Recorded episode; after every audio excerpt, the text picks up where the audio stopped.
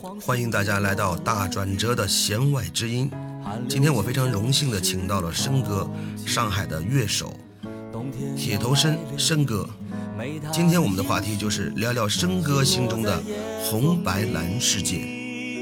蓝色的嘴唇还在笑，垂落的眼眼眸还在眨。哇，这个词写的太漂亮了，我没付费，只能听到这儿。你这你这些歌都很有深度啊，很旧很旧，是那个新旧的旧啊，很旧很旧的风在天上我。我已经开始录了，来，嗯开始你的表演，把那个刚刚说的重新再说一遍。就是我要给你推荐三张专辑，这三张专辑就是大俗大雅的三张专辑。为什么说大俗大雅呢？就是这里边有大俗的专辑、大俗的歌，也有非常小众、非主流的大雅的歌，但是就是没有火，所以大多数现在的年轻人都没听说过这几首歌。这这三张专辑的一个系列的名字叫红白蓝。嗯这个白呢就是大俗，但是虽然这里边的这个主创人员和这个这个歌手他自己很不情愿的走这条路，但是他作为商业的包装，他就就是走了这条路，就是这张朴树的这张白桦林。好，好，那个大家可能很熟悉这个声音啊，他就是传说中的申哥。今天我又把他请到了我的直播间，我的录播间。呃，虽然我们最近一段时间都一直在玩直播，但是我觉得录播这个赛道这个当口，申哥也是杠杠的。刚才我们已经聊了很多关于那些以前的过往的，不是那么大众的，不为那么多人所知的乐队以及歌手。申哥跟我聊了很多很多，我非常有感触。我本来一直想很早就开录，但是我怕影响到申哥的状态。但是聊到现在，我实在忍不住了，我就把录音打开，让申哥为我们畅谈一下在他心中的红白蓝。哦，这个这个挺不好意思，就是这个呃，借着这个大哲的这个这个录播间哈，嗯、我也给大哲和大家一起推荐几首这个我认为比较好听的几张专辑和几首歌啊。这个就是刚才大哲讲这个关于这个呃，因为每个人心中都有自己最喜欢的专辑和最喜欢的歌。嗯，不管是我们的父辈也好，还是我们的这个呃这个下一代，这个这个年轻的，或者是这个这个小字号的这一辈，大家都有自己喜欢的歌。但是我始终觉得哈，有自己心中喜欢的歌的人，就一定有故事，就一定有精彩的人生。对，那么作为我们我和大哲这个年纪的人呢，我们有自己这个一同经历过的这个时代，对吧？经历过的这个，然后呢又有各自的一个属于自我的一个人生。那么在这个人生里面，很多精彩的部分和这个精彩的阶段，都会有不同的这个音乐相伴。那么你可能按照现在的比较流行的话说，可能就属于叫 BGM，对吧？你在人生中很多专属的 BGM。对，很多这个有故事的这个这个，或者是难以忘怀的一个阶段，都会有一些专属的 BGM。对于我来说的话，对于我这个年纪的人，当时读大学的时候呢，是九十年代末，呃两这个二十年代初，也就是这个两千年前后吧，这段时间，我们是我我这一代人呢是受到了比较多的这个校园民谣呀，包括这一代的从校园民谣走出来的这一批音乐人，可能他们是之后其实并不是在唱民谣，因为很多人的风格也做了很多很多尝试，新的尝试和新的转变。但是这一批歌手，他带来的这一批当时还很注重内容的这一批这个呃音乐人，他们带出来的这些音乐，是伴随着我们的这一代人的呃，不管是高光时刻还是青春岁岁月，对我们的影响还是很大的。对我刚才嗯跟申哥已经聊了很久了，我们在依旧是在喝酒，依旧是在呃抽烟儿聊天儿，但是我再一次被申哥的那么多动情动容的对校园民谣以及我们青春的那段历史的校园民谣和衍生音乐和音乐，哎，对的那段那那种理解和那种感悟，还有他眉飞色舞，然后满脸通红那个样子，我觉得特别有趣。呃，然后我想把这点声音留下来，对，做个纪念。对。刚才申哥你说的那个，我们从红开始，对，嗯，哎，就是大哲找的这个这个 这个切入点，我觉得非常好。就是咱们先从红白蓝这张对对我的这个人生影响非常大的这三张专辑里边来说，红就是一个非常非常大雅的这一类的这个歌曲。哎，首先给我们大家先普及一下，就是红白蓝这个专辑或者说这个系列，它是属于哪个时代、哪家公司、哪家唱片公司和哪些歌手的？红白蓝应该是麦田出品的，分别是对麦田旗下的三个当时在主力推广的三个歌手的作品的一个一个一个，不能说是是是按照现在的流行的话说，就是一个一个呃一个一个故事线吧，叫故事线，嗯嗯嗯，故事线的一个推广。然后呢，当时它的这个故事线的这个主题就是三个不同的颜色，这三个不同的颜色呢，白就是大家都知道的朴树，当时白嘛就是白桦林，嗯对吧？嗯，New Boy，哦对吧？正好是这个这个新千年嘛。对我看见城市到处是阳光，对吧？就是这首歌。什么 Windows 九八呀，对，Windows 九八，就当时我们在大学的时候，呃，九十年代末还在用 Win 九八嘛，对，这是特别流行、特别口水的这个专辑。但是呢，呃，红绝对是一个非常注重内涵、非常具有内容性的一张民谣专辑。虽然你听这个红的这张专辑啊，你会觉得它其实并不像民谣，它的无论是编曲也好，还是整个这个这个这个这个就是制作也好，它都不像个民谣。但是它具有浓厚的民谣的特质。我一直认为啊，民谣在当下绝对是不可能成为一个主旋律，因为民谣绝对是一个太过专注于内容而缺乏形式的一种音乐形式、音乐音乐音乐风格。为什么呢？就是民谣的一个大特点，在我看来啊，就是可能也不一定对，就是我个人的对民谣的一个理解，就是大段的叙事，然后大段的歌词，不重复的歌词。嗯，你看现在的歌，基本上我们这个大家主歌副歌，呃，四段歌词都已经算是很极致了吧？嗯，民谣给你能干到十二段、十六段的歌词，互不重复。也就是说，除了副歌部分它可能重复一两遍以外，它前前后后就没有重复的词儿。你知道它那里边的内容有多多么多少？而且民谣一般情况下它会有一个主线，一个情绪或者是一个故事的主线。你比方说，我想给大哲推荐的这首红的主打歌曲，嗯，叫《生命是一场无止境的旅程》。是你婚礼上那支歌吗？呃，不是不是不是，那那是另外一首歌，另外一首歌。对，这是这是这是这个红，这个红的这个歌手的名字叫尹吴。尹吴，对，呃如果有兴趣的话，大家可以去听听这个歌。嗯，尹吴可能让现在年轻人听起来可能缺少这种，就是这种这种这种这种，就是这种怎么说呢？就是很抓或者就是很上口啊，或者很套路的这种音乐形式。嗯，这张专辑没有，完一点一丁点都没有。但是这张专辑最经典的、最精彩的地方是什么呢？他用现在流行的话讲啊，就是特别特别有内容。我就我就不给大哲推荐里边具体内容了，但是我建议你从刚才我推荐你的第一首歌听嗯起。听一下吧，让我们也听一饱耳福。没有付费听不完整，你回头可以自己在里边儿，你你的那个那个付费音乐频道里面可以放这首啊，没事，这段我们可以掐掉。对，就是可以掐掉，我放不全，放不全。呃，那你应该说一个可以放的全的歌曲吗？我手机放不全，但是我刚才跟你说的这个这个这张这张专辑的第一首歌就是非常非常棒的一首歌。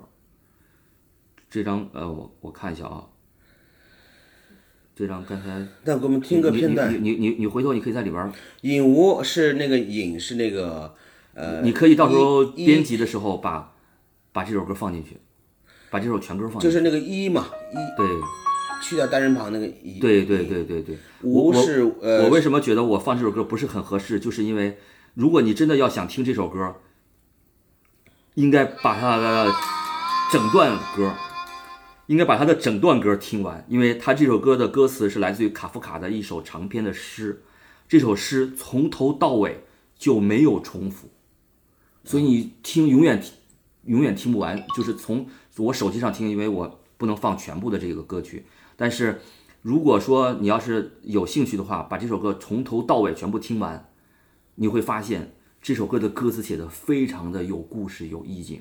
这首歌的名字叫《出门》。好，出门。来，我们大家放放一下，就放个片头就行了。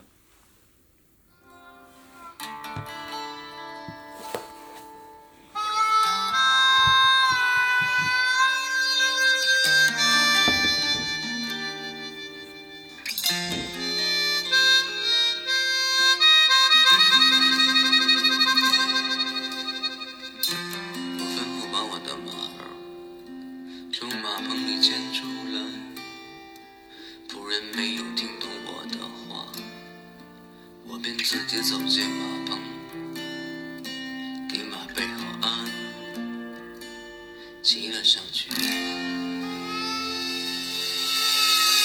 远处传来亮号角声，我问他这是什么意思，他说不知道，他什么也没听。谢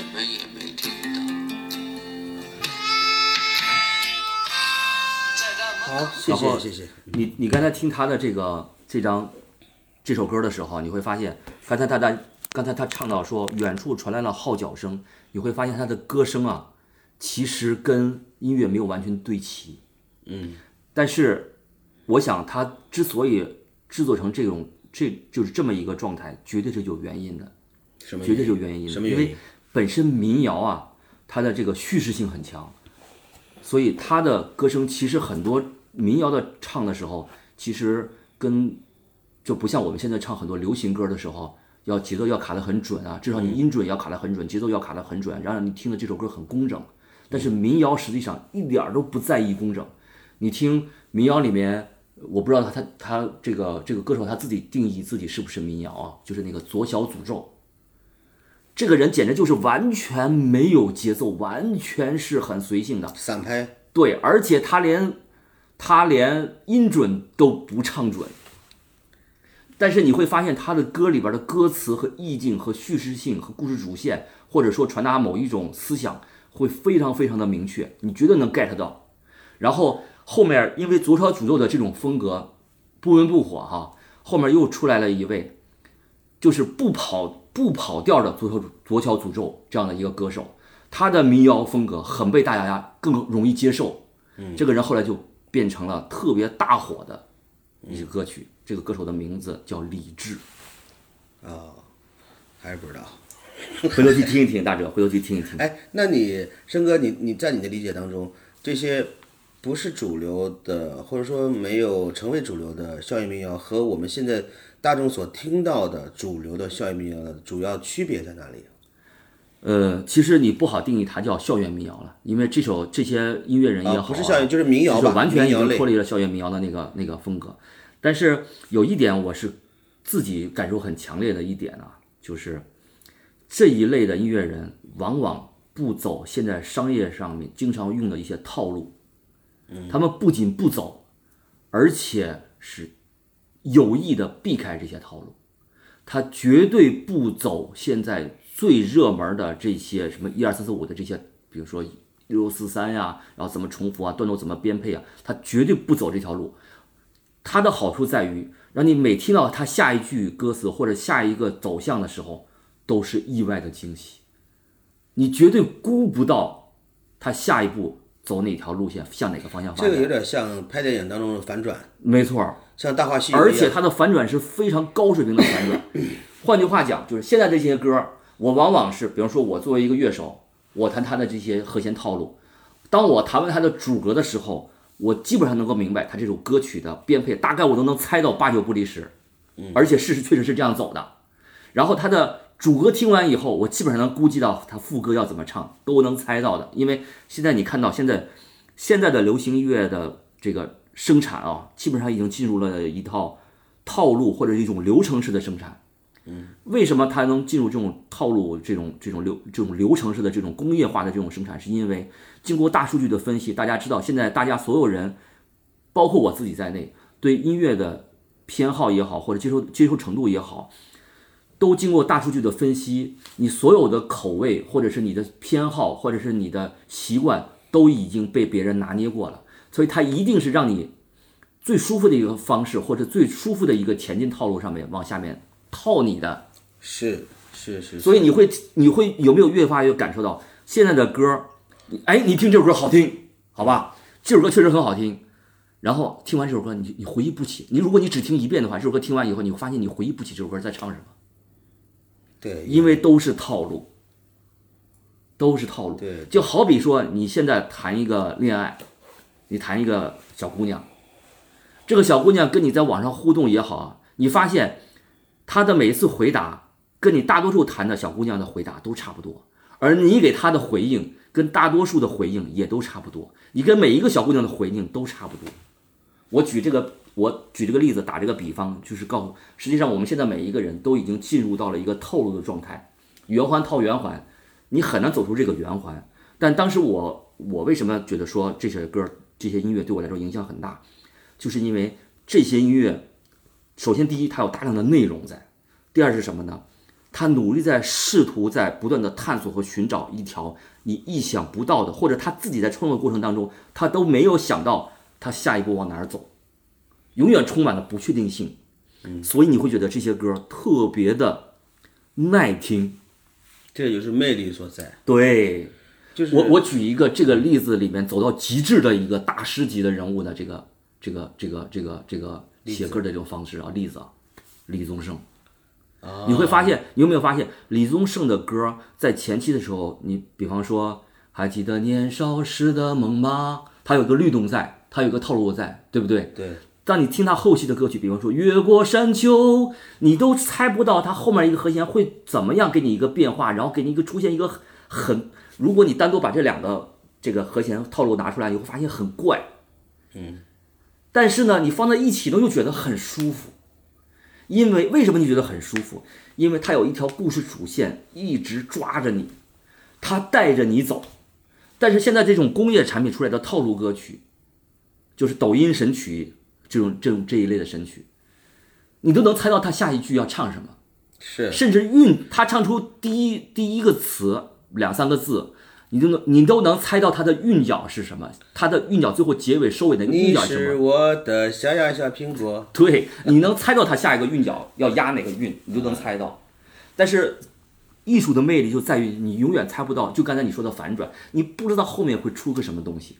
你好像看懂了，然后你好像听完了这首歌，当你经过多次玩味以后，你会发现，哎，它又给你新的感受、新的意外。嗯，这种东西才耐听。刚才我跟你说的红白蓝，包括那个，就是那种大俗的白，很多年以后你会发现，它还是有很多韵味在里面但是现在的音乐做不到。那我们现在在哪里还能找到红白蓝？就是在网上，QQ 音乐各个平台都各个平台都有啊，只不过现在听的收听的人很少而已。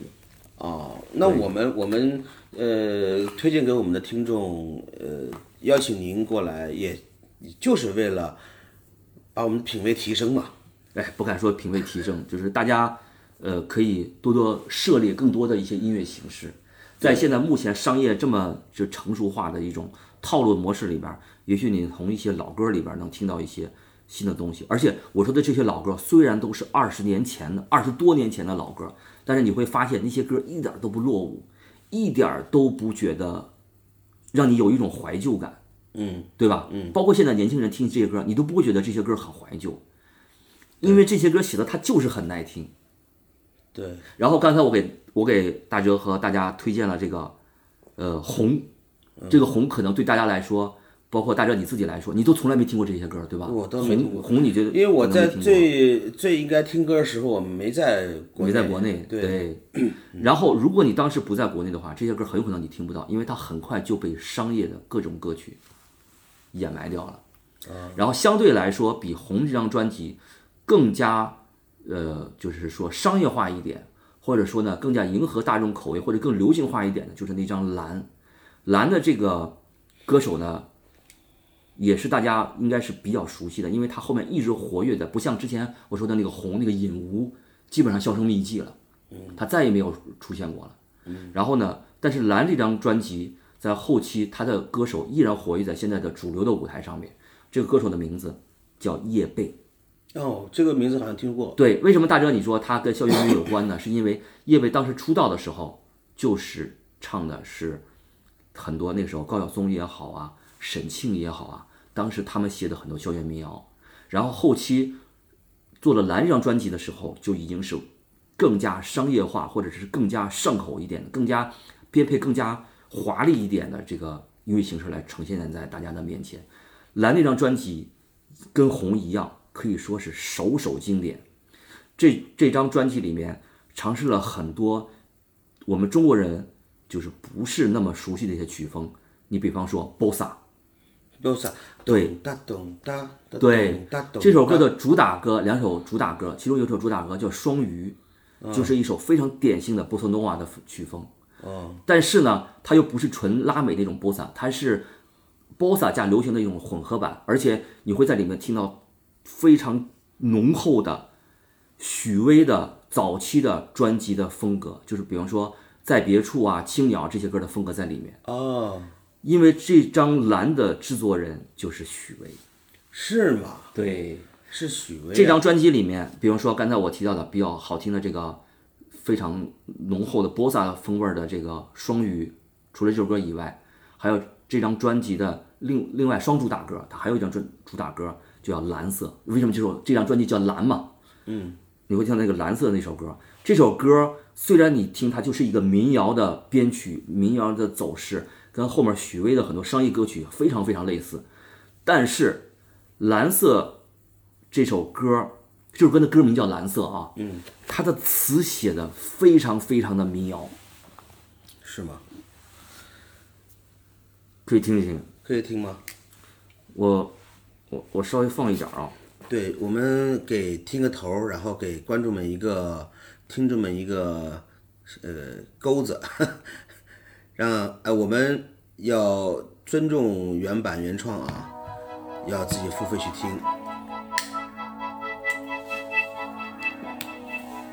这是蓝色，对蓝色的前奏，就是我也经常跟我的朋友在在在聊天的时候也在说这个事情。就是什么样的一首歌是好歌呢？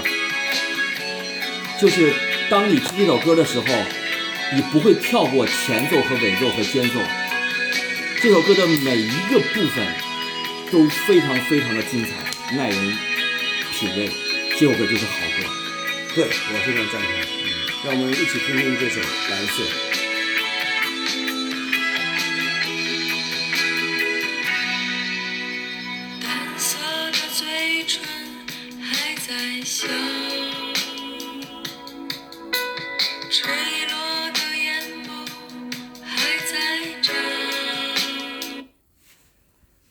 好，愉快的时光总是这么的短暂。呃，我们说到蓝色，是不是 有点尴尬？没关系，有段可以掐了。嗯，对。呃，那还还剩一一个是红蓝白，就是白，我就没有什么推荐的歌曲了，因为白这首歌大家都能听过。它是特指白桦林吗？它就是用了用了白桦林的白。然后呢，蓝就双鱼，刚才我说推荐的那个蓝的这张专辑的名字叫双鱼，然后他用了这张专辑里面的第二首主打歌《蓝色》作为主线。那作为作为一个双鱼座的我，应该好好听听这首蓝，嗯，是不是？对，这张这张专辑里面还有一首歌，我个人非常非常的喜欢。呃，这首歌呢，第一个。呃，第一句歌词让我听到了以后，我就觉得我爱了这首歌。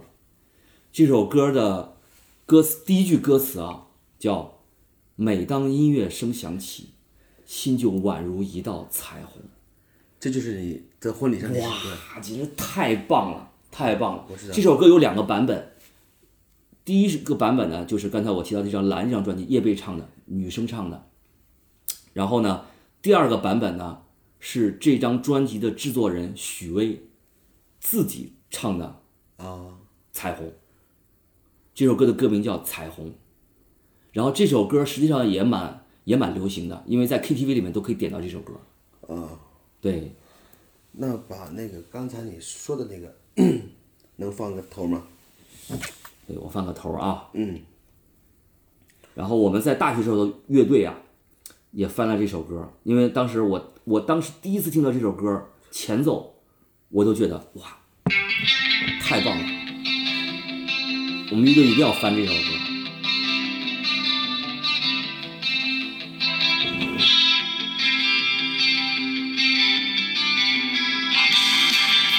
然后你听，前面先是吉他，一个轻音的音色，然后紧接着鼓和贝斯加进来，把这个把这个情绪往前推动了一点，然后人声加进来，让你更专注于这首歌的歌词。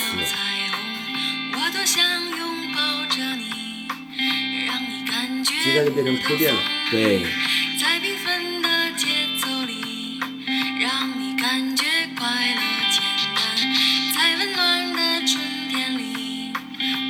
然后是许巍的和声进来了，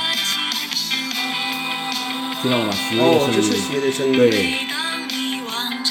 真的不错，真的不错。怎么样？宝藏了吧？宝藏，宝藏，宝藏！非常感谢啊，生哥今天能够在酒后吐真言，以前他都不跟我说。没没没没没。是不是？其实我们在做这期节目之前的半个小时，我还在跟生哥在一一块儿配合呢。我们在排一首，呃，我们一个粉丝的一个歌曲，他是要过生日了，他他喜欢暮云先生的自己，我们在排这首歌，然后又一边排一边聊，一边喝着，一边，呃，那个听音乐，然后才，我终于下定决心，一定要把这个录音键按下去，让大家，让我们所有的好朋友们都能够理解、了解和，呃，读懂我们生哥心中的。校园不是校园，我们真哥心中的音乐，音乐，音乐，对，BGM，在在申哥面前，我还是个小学生啊，我没没没没没没没，我们 这个这个偏好不一样，偏好不一样，涉猎不一样。对，那么我我想啊，在下一期的时候，应该跟申哥再进一步聊一聊我们民谣或者是校园民谣这种曲风对我们中国呃音乐界近。代吧，不是近代，叫近期的一些影响和对年轻人的一些呃长足的一些呃对年轻的音乐人他们产生了一些影响，但是对对现在年轻的听众来说可能有点久远，因为这些歌是二十年前的歌曲，二十二十年前，二十年其实不算不算早，经典歌曲远远不止二十年。对对，然后我我我今年呃不是今年啊，就是今天我参加大哲的一个。一个这个就是这个叫对话节目，这个大哲跟另外一个主播做了一个就是这个对话访谈类的一个节目，也是个怀旧的歌曲的一个一个一个叫怀旧经典的一个一个一个主题节目吧，对吧？然后这个主题节目里面，呃的那个女主播，就是跟大哲对话的这个女主播。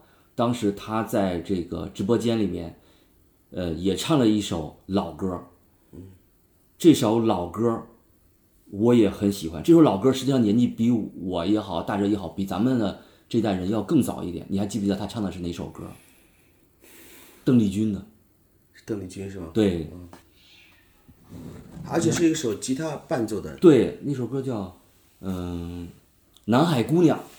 哦。哒哒的南海姑娘，哒哒哒哒哒哒哒哒，哒哒哒哒哒哒哒哒哒哒哒，哒哒哒哒哒哒哒哒哒哒。啊，哎，他唱这首歌，这首歌，我也我个人也很喜欢。我为什么个人很喜欢这首歌？按说这场，按说这首歌应该是我们父辈他们比较喜欢听的，那时候。接触到外来文化呀，接触到港台的流行文流行音乐呀，刚刚刚刚走红这个大陆内地的时候的一首一系列的邓丽君的一系列歌曲里面的其中一首，按说这首歌其实对我们来说是有点代沟的，嗯，但是这首歌也非常非常经典，我很有感触。嗯，说起这个呀，大哲，我给你推荐一部电影，嗯，你去看一看这部电影。这部电影里面就有这首歌。这个电影啊的导演是我非常非常喜欢的一个导演，是个日本导演。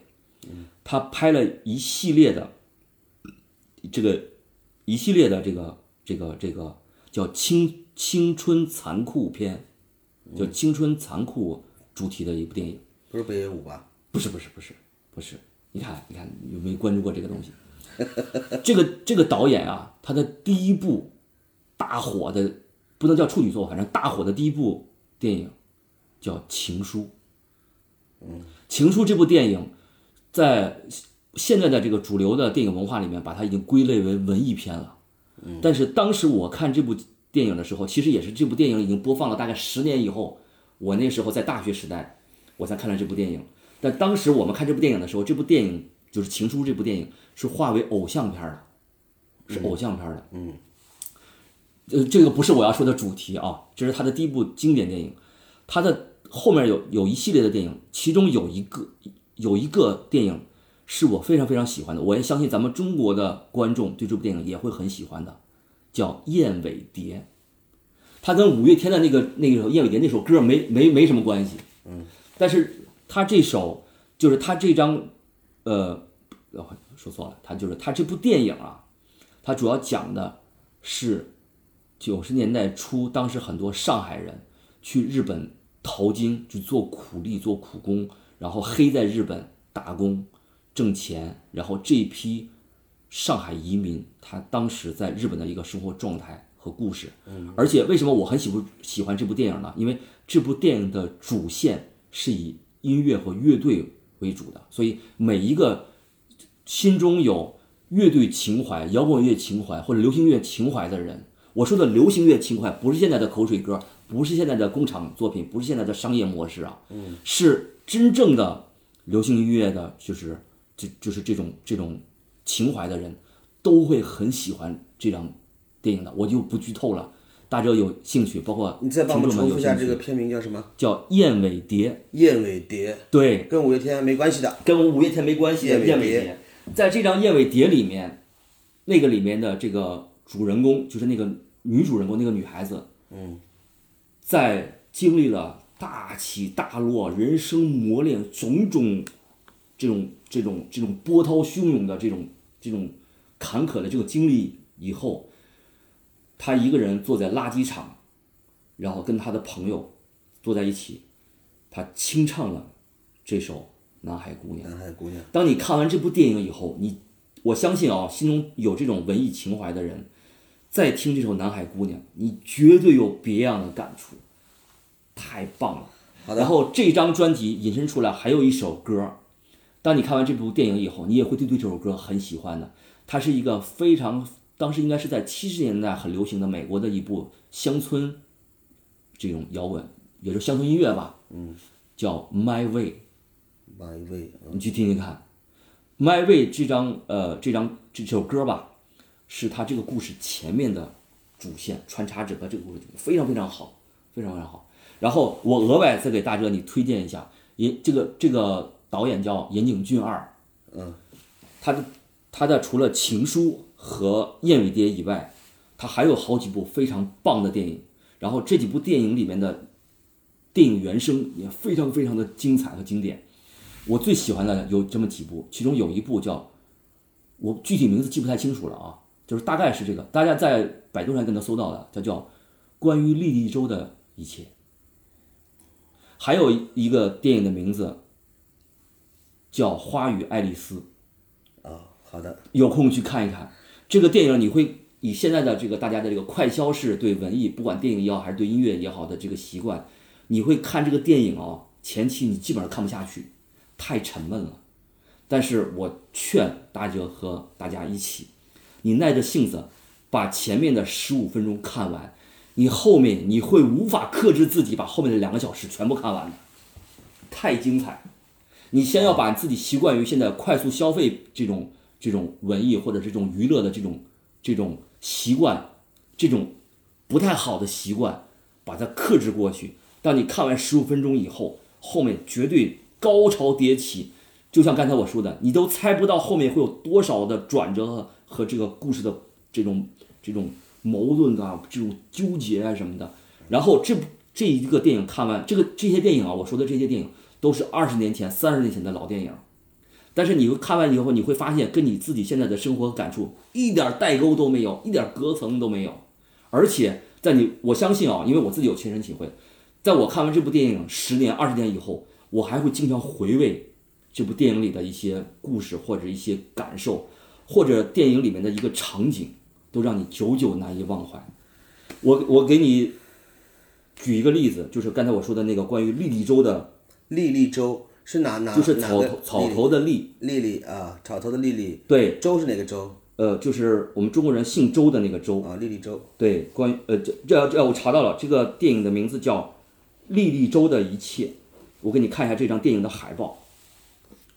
哇，莉莉周的一切哦，这张电影的海报就是一个穿着白色衬衫、深蓝色卡其裤的一个对十几岁的 teenage 的一个高中生的这种年纪的男孩子。他站在绿油油的、绿色的、一望无际的麦田里面，还没有成熟的麦田里面。嗯，他戴着耳机，他没有在专注于在听音乐，他在听风抚慰着麦浪的这种生命的这种感受。你回想一下，你如果你人生中有过类似经验的话，你感受一下这种画面和这种意境，这就是现在已经被定义为文艺片，但当时还被定义成。偶像片的这个，这个给你的感触和震撼，你耐着性子把它看完，它绝对能够震撼到你。好，我们划一下重点。第一是燕尾蝶，对，燕尾蝶绝对是最容易让你看完的。第二，因为它的这个这个节奏特别快，所以最容易让你看完。莉莉周的一切。莉莉周的一切。对。还有第三部吗？话与爱丽丝。话与爱丽丝。对，如果这。如果后面两个让你觉得特别枯燥和无趣的话，或者难以坚持的话，你去看看；或者是你内心中怀着一颗骚柔的心的话，你去看《情书》，你你应该能看下去的。呃，然后，如果说你把这我刚才说的这四部电影都看完了，你去收藏一下这四部电影的原声音乐。会让你在未来的五年、十年里面，你每当听到这些这些原声音乐的时候，你的那些美好的感触或者让你动容的一些场景，会随着这个原声音乐，也就 BGM 嘛，对吧？嗯，对，会不断不断的让你感受不一样，不断的升华升华。哎，当五年、十年以后，你再去，你不用去看这些电影了。我后面再也没看过这些电影，但是当你去感感受当时的那些。这些这些情感呀，包括对人生的一些理解呀什么的，这这一块儿，你绝对就不，你不需要音乐，不需要歌曲，不需要长这些电影，你自己就已经具备了打动自己、升华自自己的这些资源了。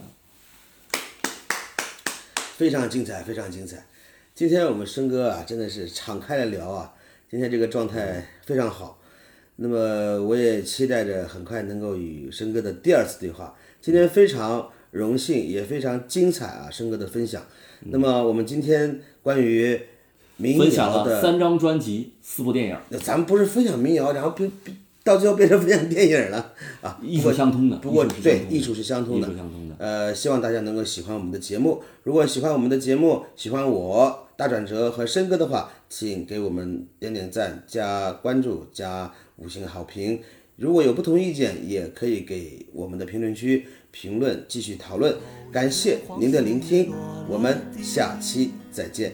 寒流向城市靠近，冬天要来临，没它的音讯，心落在夜风里，片雪花把我的梦。